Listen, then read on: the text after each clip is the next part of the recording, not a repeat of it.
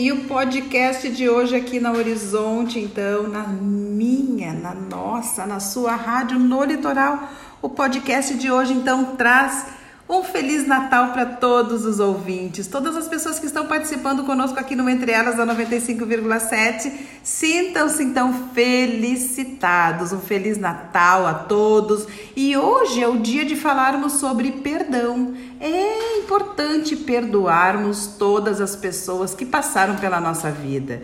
Tem alguém que você guarda algum rancor, alguém que você não resolveu algo? Perdoa. Nós vamos ensinar então uma oração do perdão no final desse podcast para todos vocês repetirem quantas vezes forem necessários. É, então, hoje nós queremos indicar um livro Tristeza, Amor e Abertura. É o caminho budista da alegria, a alegria, celebrar, festejar. Jesus morreu por nós na cruz, mas nós vamos ficar pensando na morte de Jesus na cruz? Não, nós vamos celebrar a vida. Ele nasceu, hoje ele nasceu para que todos nós possamos celebrar. Ele nasceu para redimir os nossos pecados. Isso é o grande significado da vida. Isto é a grande essência do Natal. Então nós desejamos que a nossa vida seja significativa, que nós possamos celebrar a cada momento de nossa vida. Podemos pensar que tudo, todos os objetivos alcançados por meio de determinados eventos possíveis possam ser cada vez mais celebrados, possam ser vividos com muita intensidade. Coisas que podemos adquirir ou pessoas que podemos encontrar depende de nós. Nós temos esse poder na nossa mente de criar novas possibilidades.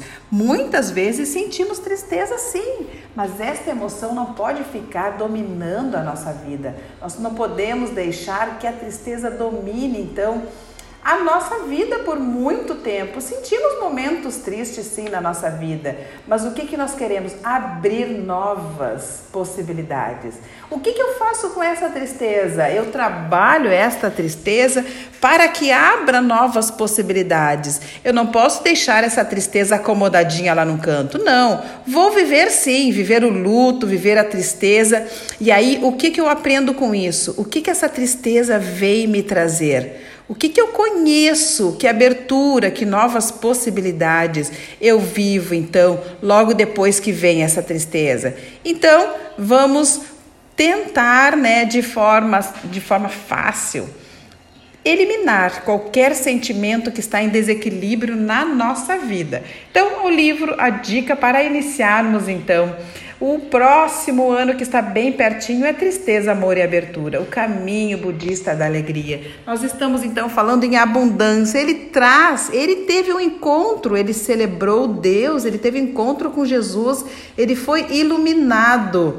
Então ele traz sim a verdadeira natureza como consciente e compassiva. Ele pode então seguir o seu caminho e sentindo-se abundante e feliz por um simples copo d'água, por um simples contato com a natureza. Eu sei que a natureza é exuberante, os elementos da natureza, o fogo, o ar, a terra, o metal, a madeira, entrar em contato com os elementos da natureza, procurar, procurar momentos saudáveis, qualidade de vida, uma atividade física, uma alimentação saudável, tudo isso aqui no Entre Elas você recebe essas dicas de abundância.